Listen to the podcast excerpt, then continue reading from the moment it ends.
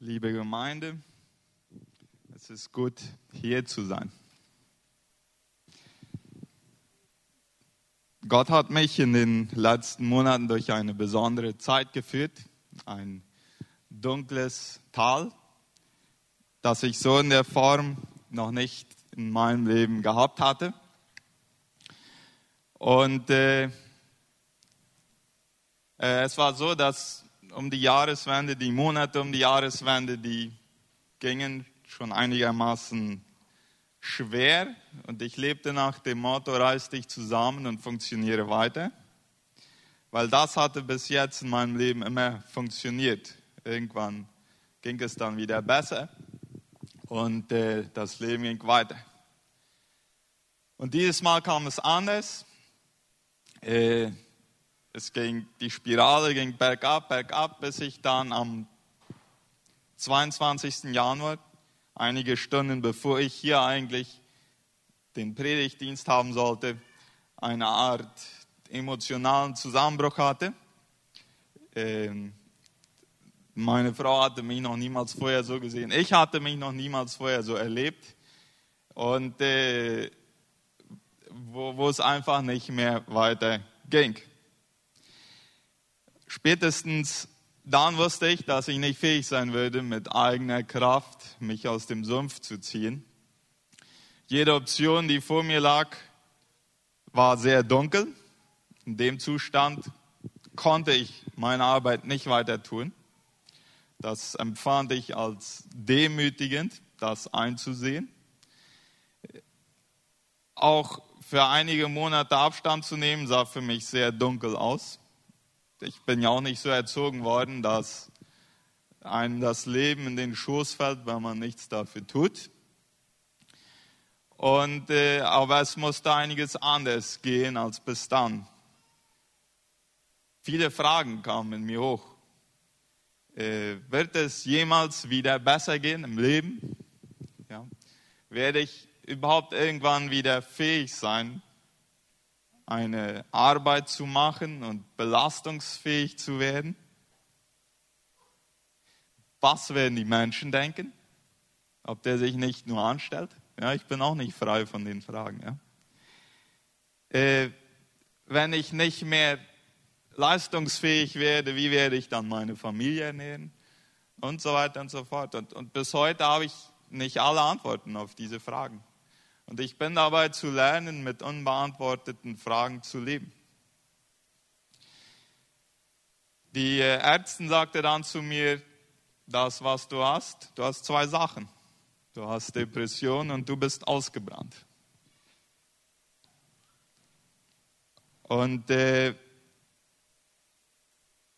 ich hatte oft davon gehört, ich hatte darüber gelesen und ich hatte alles getan, was ich konnte, um das vorzubeugen. Und irgendwie habe ich es doch nicht geschafft. Meine Rezepte waren am Ende. In dieser Zeit, äh, wo wir dann wieder anfingen, und ich spreche von wir, weil ich habe in dieser Zeit keine Entscheidungen alleine getroffen äh, anfingen darüber nachzudenken, wann und wie ich wieder zurückkomme in die Arbeit, äh, dachte ich darüber nach, ob das eine Idee wäre, wenn ich zeugnishaft von meiner Zeit mitteilen würde. Und im ersten Moment war mir der Gedanke gar nicht so sehr angenehm, aber ich will es trotzdem tun, weil erstens weiß die Gemeinde es sowieso dass ich diese Zeit hatte.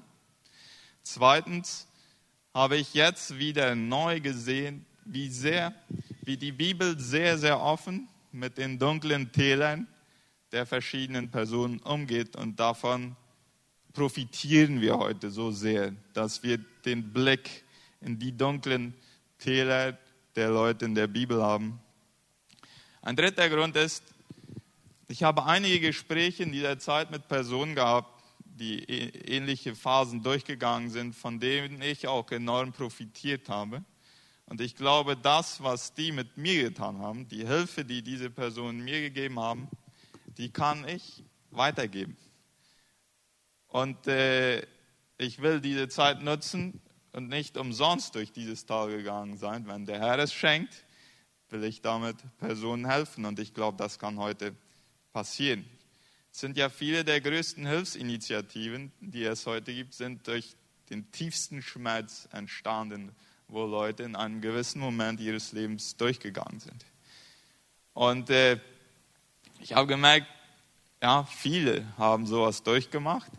Heute, heute am Schluss werden wir eine Zeit des Gebets haben, wo wir einladen werden, füreinander zu beten. Das ist nur was für Schwache. Das ist nichts für Starke. Ja, äh, die, die immer stark sind, die brauchen ja auch keine Gemeinde, nicht wahr? Ähm, und wisst ihr, ich habe in einem Moment in diesen letzten Monaten die Entscheidung getroffen, wenn die Situation sich so ergibt, dann werde ich offen über mich reden. Und ich habe gemerkt, wie, wie sehr befreiend das sein kann. Es würde enorm viel Energie da reingehen, wenn ich mich ständig bemühen müsste, mich stark zu geben. Und das würde mich irgendwann wahrscheinlich ganz kaputt machen. Äh, es ist viel Heilendes und Befreiendes darin, wenn man offen mit seinen Schwächen, man macht sich verletzbar, aber wenn man offen darüber sprechen kann, äh, das gibt Frieden und Heilung. Ich habe mich in dieser Zeit mit Psalm 42 beschäftigt und ganz besonders mit Vers 6 und mich sehr identifiziert damit. Ja, da sagt der Psalmist folgendes. Warum nur bin ich so traurig? Warum ist mein Herz so schwer? Auf Gott will ich hoffen, denn ich weiß, ich werde ihm wieder danken. Er ist mein Gott, er wird mir beistehen. Dieser Vers wird dreimal wiederholt. Ja, Psalm 42 und Psalm 43 sind ursprünglich wahrscheinlich ein Psalm gewesen. Und zweimal, dieser kommt dann in Vers 6 vor, nachher glaube ich in Vers 12 und dann in Psalm 43 noch einmal. Dies ist sozusagen der rote Faden. Äh, und, und, und dazwischen spricht er dann über lauter andere Dinge. Aber, aber dies ist der Psalm, die, dies ist der Vers, wo ich immer wieder dran hängen geblieben bin. Äh, und ich will fünf Lektionen, fünf Lehren, die ich für mich herausgezogen habe, heute mit euch teilen und hoffen, dass es für euch zum Segen wird. Erstens, ich bin nicht der Einzige. Ja, wenn ich dies lese, Psalm 42 oder auch andere Psalmen, dann merke ich, es hat schon viele Menschen gegeben, die durch Phasen der Depression gegangen sind.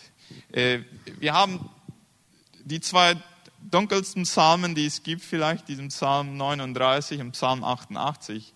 Äh, wenn ihr irgendwann depressiv seid und Bestätigung eurer Depression braucht, dann lest die mal. Da ist nicht ein Schimmer Hoffnung.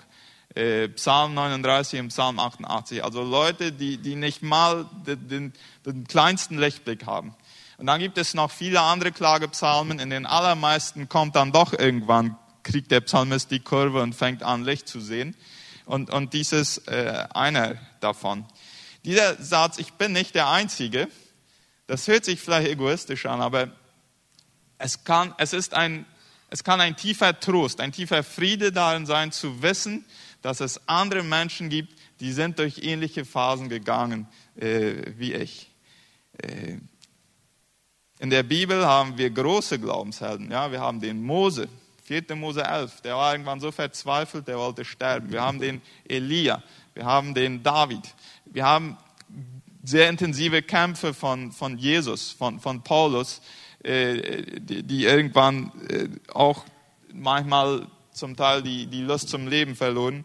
Ich bin in dieser Zeit auf ein Buch gestoßen, das erzählt die Geschichte von sieben herausragenden Christen, die stark mit Depression gekämpft haben. Unter ihnen zum Beispiel Martin Luther, äh, Martin Luther King, ja, der nachher für die äh, Auflösung der Sklaverei gekämpft hat, äh, Mutter Teresa, äh, Mutter Therese äh, und andere mehr. Die äh, Charles Spurgeon zum Beispiel, der große Erweckungsprediger. Spurgeon hat in seinen Predigten auch immer wieder über Depression gelehrt. Und er hat Leute stark kritisiert, die unsensibel mit Depressiven umgegangen sind. Und die gesagt haben, reiß dich einfach zusammen, äh, äh, warum hast du Depressionen, das Leben ist ja gut. Äh, er hat seine Studenten darin unterwiesen, wie man damit umgehen kann. Und er hat gesagt, manchmal haben die auch die auch gesunde Christen, die eine gesunde Beziehung mit Gott haben, haben manchmal ganz, ganz dunkle Stunden. So zu sehen, ich bin nicht der Einzige. Andere gehen mit mir zusammen dadurch. Äh, das hat etwas Tröstendes und Kraftspendendes an sich. Zweitens, Gefühle identifizieren und ausdrücken. Und bevor ich jetzt große Worte darüber schwinge, will ich erstmal sagen, dass ich da noch sehr viel zu lernen habe. Ja, und wenn ihr mir nicht glaubt, dann fragt meine Frau. Die würde sich freuen, wenn ich weitere Fortschritte darin mache. Äh, dieser Psalmist hier, der nennt seine Gefühle beim Namen. Der findet Worte für seine Gefühle. Warum nur bin ich so traurig? Warum ist mein Herz so schwer? Ähm, wenn wir über Gefühle sprechen, dann, dann gibt es zwei ungesunde Extreme. Erst auf der einen Seite ist der Emotionalismus, ja, das ist, wenn eine Person Gefühle als Ziel hat. Ja, mit, ah, das passiert uns auch leicht im Gottesdienst. Ja, äh, die, die, die Lob- und Anbetungszeit ist gut, wenn ich mich gut dabei fühlte. Ja, die Predigt ist dann gut, wenn ich mich gut fühle über das, was er gesagt hat. Also wenn, wenn Gefühle das Ziel sind und, und ich äh, alles nur danach bewerte, wie gut ich mich gefühlt habe oder wie schlecht, wenn das das Kriterium ist, das ist Emotionalismus, das ist nicht gesund. Dann haben wir auf der anderen Seite den, das, was Leute Stoizismus nennen. Das ist, wenn Gefühle überhaupt nichts zählen, wenn nur das Intellekt, äh, Wahrheit. Ja, wir finden ganze Kirchen, die tendieren eher manchmal zum Emotionalismus, andere, die tendieren äh, äh, zum Stoizismus. Wir Mennoniten hier in Paraguay, wir haben mehr zum Stoizismus tendiert und ich habe mich da auch auf jeden Fall äh, wiedergefunden. Die Bibel hat eine dritte Alternative und das ist die Gefühle wahrnehmen, sie ausdrücken und sie wertschätzen. Gott ist ein emotionaler Gott und Gott äh, hat keine Hemmungen, seine Gefühle zum Ausdruck zu bringen. Davon ist eine ganze Menge in der Bibel zu finden. Emotional gesunde Menschen drücken Emotionen aus. Das finden wir bei Jesus. Ja, Jesus konnte zornig sein, äh, ohne zu sündigen. Ja, im Epheserbrief steht, wenn ihr zornig seid, dann sündigt dabei nicht. Also man kann zornig sein und das als eine Kraftquelle nutzen, um Dinge zu korrigieren, die nicht gut sind dann kann man den Zorn positiv kanalisieren. Ähm, der Psalmist identifiziert seine Gefühle und der versteht Gott nicht mehr. Ja, er sagt dann zum Beispiel äh, in, in Vers 10, sagen will ich zu Gott, meinem Fels, also immer Psalm 42, warum hast du mich vergessen? Er fühlt sich von Gott vergessen. Warum muss ich trauernd einhergehen, bedrückt durch den Feind. Er hatte da Menschen, toxische Menschen in seinem Umfeld, die ihm das Leben schwer machten. Und er versteht sich selbst auch nicht. Ja, wir lasen in Vers 6, warum bin ich so traurig? Er kann seine Gefühle selbst nicht mehr erklären. Eine depressive Person versteht sich selbst nicht mehr. Andere werden depressive Personen auch nicht verstehen. Ja, das ist, äh, wenn, wenn jemand sagt, warum hast du Depression? das Leben ist doch so gut, dann kann man auch sagen, warum hast du Asthma, da ist ja so viel Luft. Ja? Also das ist nicht äh, ein Thema in erster Linie von außen. Manchmal haben die traumatische Umstände irgendwie durchstehen müssen, aber oftmals ist das Leben von außen her gut und meins war gut. Ja, äh, tolle Familie, die Kinder entwickeln sich optimal, die Finanzen sind geregelt, geordnet, äh, ich habe gute Freunde und so weiter und so fort. Ich habe eine Gemeinde, die mich liebt, die, die wenigstens, die, die meisten wenigstens lieben mich. Und, äh, und äh, warum bin ich dann so traurig? Äh, es ist okay, wenn wir uns so fühlen und wenn wir uns nicht verstehen. Das haben Leute mir zugesprochen und das half mir, mich zu entspannen. Ich muss mich nicht verstehen in dieser Zeit. Äh, warum ist es wichtig, Gefühle zu identifizieren? Weil ich nur das lösen kann, was ich identifiziert habe. Ja, der Psychologe sagt in dieser Zeit zu mir, äh, Gefühle sind wie ein Auto. Man muss einsteigen, um es zu lenken. Ja, wer nicht einsteigt, der kann es nicht lenken. Und dieser äh, Psalmist, der bleibt nicht beim Identifizieren, er kommt zum Ausdrücken in Vers 4. Tag und Nacht weine ich, Tränen sind meine einzige Speise. Da, wo wir anfangen, Worte für das zu finden, was in uns vor sich geht und es nicht nur wegdrängen, nicht nur wegdrängen und erdrücken. Da verbindet sich mit einmal unser Denken, mit unserem Fühlen und wir werden fähig, es zum Ausdruck zu bringen. In einem Artikel las ich Folgendes über Tränen. Weinen ist ein Stressabbaumechanismus. Wenn wir weinen, entfernen die Tränen, die unsere Wangen herunterkullern, giftige Hormone, welche sonst das Stresshormon anheben würden. Weinen reinigt die Seele, also im wahrsten Sinne des Wortes. Anschließend fühlen wir uns entspannt und erleichtert. Zudem hilft Weinen der Seele in weiterer Form, denn es kann unsere Stimmung wieder anheben. Das liegt daran, dass beim Weinen Oxytocin und Endorphine freigesetzt werden, Hormone, die für Wohlbefinden sorgen. Auch wenn die Ursache unserer Tränen uns das Gefühl gibt, die Welt ginge zu Ende, liefert uns der Effekt des Weinens das Gefühl, dass die Welt wieder in Ordnung ist. Weinen tut gut und hilft uns dabei, weiterzumachen. Ich erinnerte mich an einen Dozenten, Dr. Dionisio Ortiz, der mittlerweile schon verstorben ist, in meinem theologischen Studium.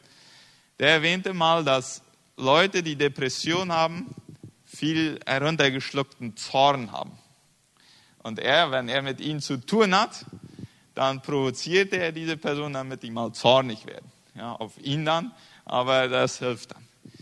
Äh, ich erinnerte mich in dieser Zeit im Zusammenhang damit, weil, weil ich es nicht gelernt habe. Irgendwann habe ich mir mal gesagt, Ärger fühlen oder zornig sein ist immer Sünde und ich, äh, äh, Selbstbeherrschung ist da hoch oben.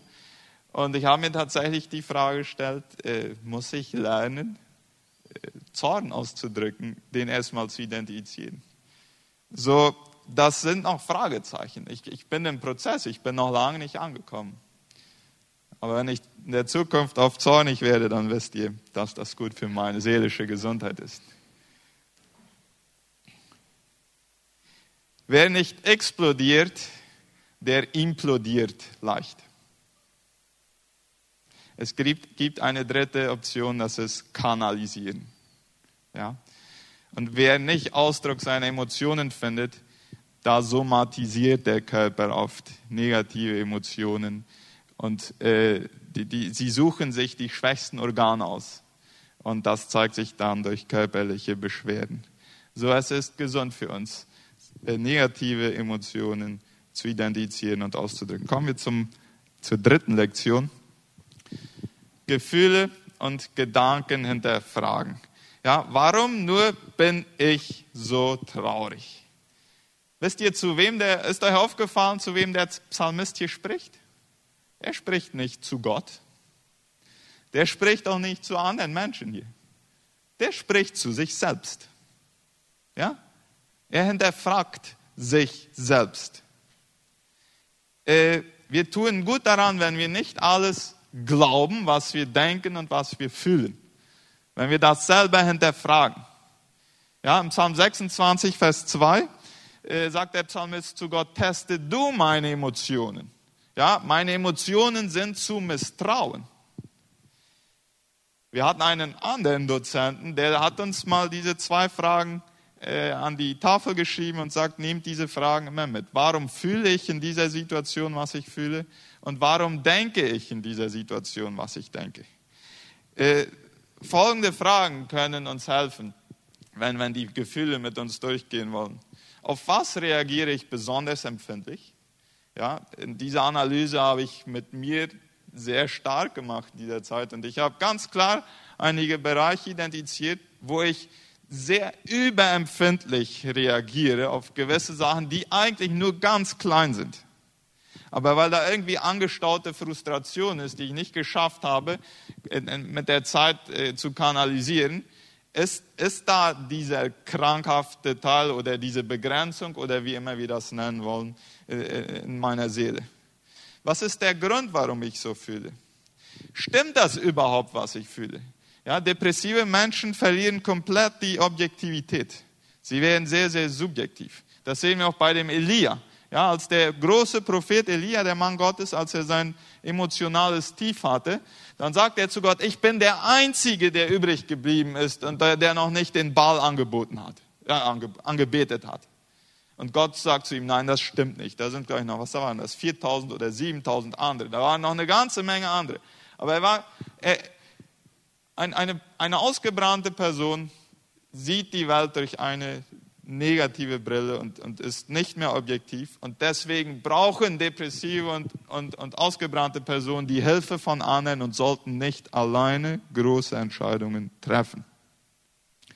Das war meine Aufgabe in den letzten Monaten. Keine Entscheidung treffen. Alleine. Kommen wir zum vierten. Die Entscheidung, an Gott festzuhalten. Ja, Vers 6 wieder, Psalm 42. Auf Gott will ich hoffen. Er ist mein Gott. Er wird mir beistehen.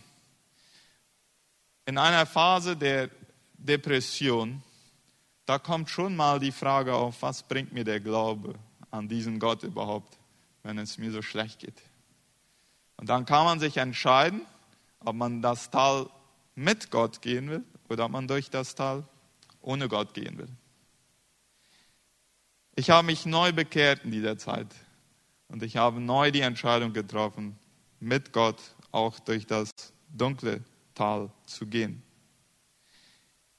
In diesen Zeiten stellt sich heraus, ob ich nur ein Christ war bis jetzt, weil ich die Segnungen von Gott wollte, oder ob ich ein Christ war, weil ich Gott selbst wirklich liebe.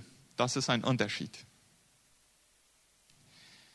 Für mich beinhaltete, an Gott festzuhalten, unter anderem wieder neu Ja zur Gemeinde zu sagen. Weil ich innerhalb der Gemeindearbeit ausgebrannt bin, stand ich in der Gefahr, gegen die Gemeinde zu verbittern. Und als ich das identifizierte, habe ich ganz bewusst die Entscheidung getroffen, das will ich nicht tun. Denn was machen verbitterte Leute? Verbitterte Leute machen andere für mein Ergehen verantwortlich. Und das ist das Beste, was ich machen kann, um nicht zu genesen. Letztendlich, auch wenn andere dazu beitragen, dass es mir vielleicht nicht gut geht, letztendlich muss ich immer, wenn ich gesund werden will, die Verantwortung für meine Gefühle und für meine Gedanken übernehmen. Nur dann kann ich auch wirklich genesen. Verbitterte Menschen werden Opfer ihrer eigenen Gedanken, ihr eigenes Opfer. Und streuen Bitterkeit aus und wollen andere damit anstecken. Für mich bedeutete auch die, die Entscheidung, an Gott festzuhalten, beinhaltete für mich auch, ich will wieder gesund werden. Und das klingt für den einen oder anderen vielleicht etwas komisch. Wer will nicht gesund werden? Nicht alle Menschen wollen wirklich gesund werden. Es hat Vorteile, krank zu sein. So viele liebe Gemeindeglieder, die uns Essen gebracht haben, als ich krank war. Jetzt, wo es mir besser geht, kommt keiner mehr Essen bringen.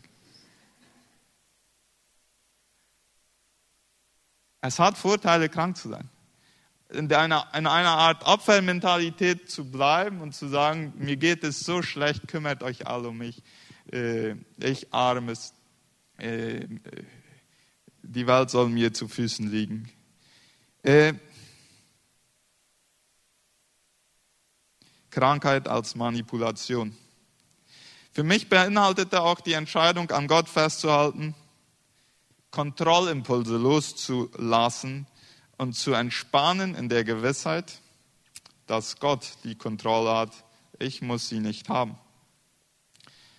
Es bedeutete auch für mich, mich zu demütigen und die Entscheidung zu treffen, mich von Gott durch andere Menschen leiten zu lassen. Von Anfang an wurde ich von Pastor Werner Franz als Seelsorger und Mentor begleitet, von einem Psychologen und von einem Psychiater. Ich wollte nicht zum Psychiater und ich wollte auch nicht Medikamente nehmen. Aber ich hatte Personen erlebt mit emotionalen und mentalen Krankheiten, diese, die glaubten, ihre eigenen Experten sein zu können. Und das macht es sehr, sehr schwierig, diese Leute zu helfen. Wir können nicht unsere eigenen Experten sein, wenn es uns so geht. Wir müssen uns helfen lassen. Das fordert Demut. Für mich beinhaltet da auch, an Gott festzuhalten, dass Gottes Meinung und Gottes Berufung für mich wichtiger ist als die Erwartung von Menschen. Und in diesem Zusammenhang sagte der Psychologe zu mir, du musst lernen, Menschen mit freiem Gewissen zu enttäuschen. Das ist für mich nicht leicht. Ich mag es, wenn alle mich mögen und wenn alle froh darüber sind, was ich tue, aber das geht nicht. Dann machen wir uns kaputt. Im Psalm 23, Vers 4 ist dieser wunderbare Satz. Äh, viele kennen ja den Psalm 23 auswendig und viele nach der Luther-Übersetzung. Und da steht, äh, und ob ich schon wanderte im finsteren Tal, der, der, da steht finsteres Tal. In Wirklichkeit steht das Wörtchen Schatten da. Ja, im, Spanischen wird immer von Valle de Sombra y Muerte äh, gesprochen. Da ist Schatten. Wisst ihr, wenn wir durch diese finsteren Täler gehen, wo, Täler, wo sehr viel Schatten ist, dann können wir uns daran erinnern. Schatten können uns nichts antun. Schatten sind fast immer größer als ihre Quelle, ja, als das Objekt, von dem der Schatten kommt. Und drittens, überall wo ein Schatten ist, muss auch ein Licht sein. Das sind kraftvolle Wahrheiten, die für mich kraftspendend gewesen sind in dieser Zeit. Und fünftens und letztens, es wird wieder Licht geben. Ich weiß, ich werde ihm wieder danken. Das kommt bald. Leute sagten mir von Anfang an, ich, Leute, die das selber irgendwann durchgemacht hatten, ich weiß, du wirst da rauskommen in einer Zeit, wo ich das nicht fühlen konnte, das zu hören, das erinnerte mich daran, wie Jesus einmal einen Gelähmten geheilt hat, nicht wegen des Glaubens des Gelähmten, sondern wegen des Glaubens der Freunde. Und wenn wir Zeiten haben, wo wir nicht für uns beten können, weil uns jeglicher Glaube fehlt, dann ist es so gut, Teil einer Gemeinde zu sein, wo man weiß, dass viele für mich beten. Und wenn ich heute wieder so viel Kraft habe, um hier stehen zu können, ist das nicht, weil ich sehr viel gebetet habe in dieser Zeit. Dann ist es, weil viele von euch für mich gebetet haben in dieser Zeit. Diese, dieses zu wissen und daran festzuhalten, es kann wieder Licht geben, hilft, eine positive Einstellung zu entwickeln, denn Negativismus und Selbstmitleid hindern an einem Heilungsprozess. Es hilft zu entspannen.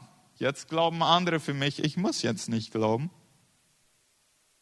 Es hilft, geduldig zu sein. Und mir ist diese Erkenntnis neu größer geworden in dieser Zeit. Wenn ich obsessiv darauf dränge, mein Leid so schnell wie möglich loszuwerden, kann dieser Druck, den ich mir selber mache, zum Hindernis für einen Heilungsprozess werden.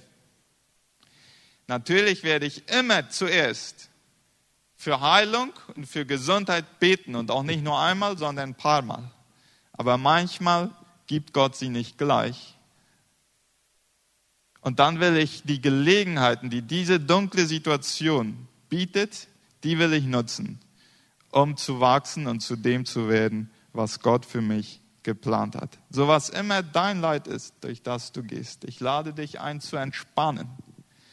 Und wenn du vielleicht schon sehr viel dafür gebetet hast, dass Gott dir dieses Leid nimmt und er hat es noch nicht getan, dann werde ich was sagen, was fast nach Irrlehre anhört. Dann lade es ein, dein Freund zu werden. lade es ein, dein Freund zu werden. Mach zusammen Witze. Ja, mir hat es geholfen in dieser Zeit, über mich und meinen Zustand und meine Depression Witze zu machen. Ich habe einige davon, die werde ich jetzt nicht geben. Die können wir nachher äh, teilen, wenn wir wollen. Wer uns einbilden wollte, dass das Leben mit Jesus viel leichter sein würde, hat uns vorgelogen. Es ist nicht leichter. Es ist besser. Aber besser ist nicht immer leichter. Dieses Foto habe ich am 6. Juni 2020 gemacht. Das ist unsere kleine Gianna. Es ist kaum zu glauben. Ja, wer, wer weiß, wie sie heute aussieht. Ein zweijähriges blondes Mädchen, ganz dunkle Haare. Sie hatte diese gelbe Haut und musste ein paar Tage nach ihrer Geburt unter 24 Stunden lang unter Blaulicht liegen.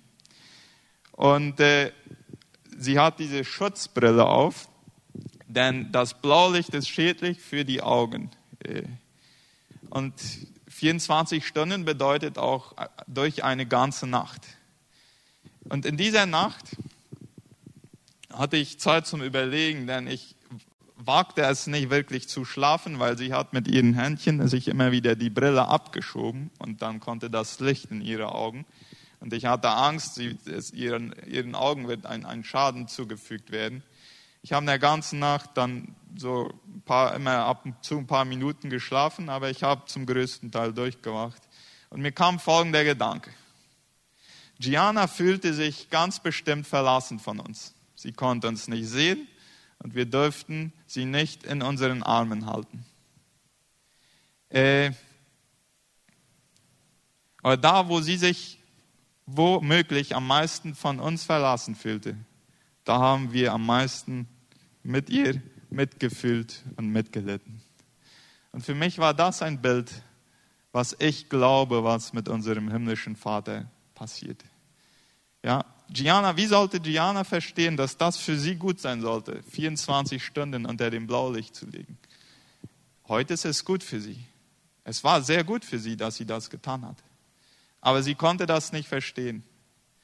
Wie kann ich in meinem dunklen, in meinem dunklen Tal verstehen, dass das gut für mich sein soll? Ich kann das nicht verstehen. Ich kann das bis heute nicht verstehen. Warum ich durch diese Monate gehen musste und vielleicht noch zum Teil gehen werde. Aber ich kann Vater zu sein von diesem Baby da. Hilft mir das Vaterherz Gottes besser zu verstehen, der dem ganz sicher nicht gleichgültig gegenüber gesonnen ist, was du und ich durchmachen.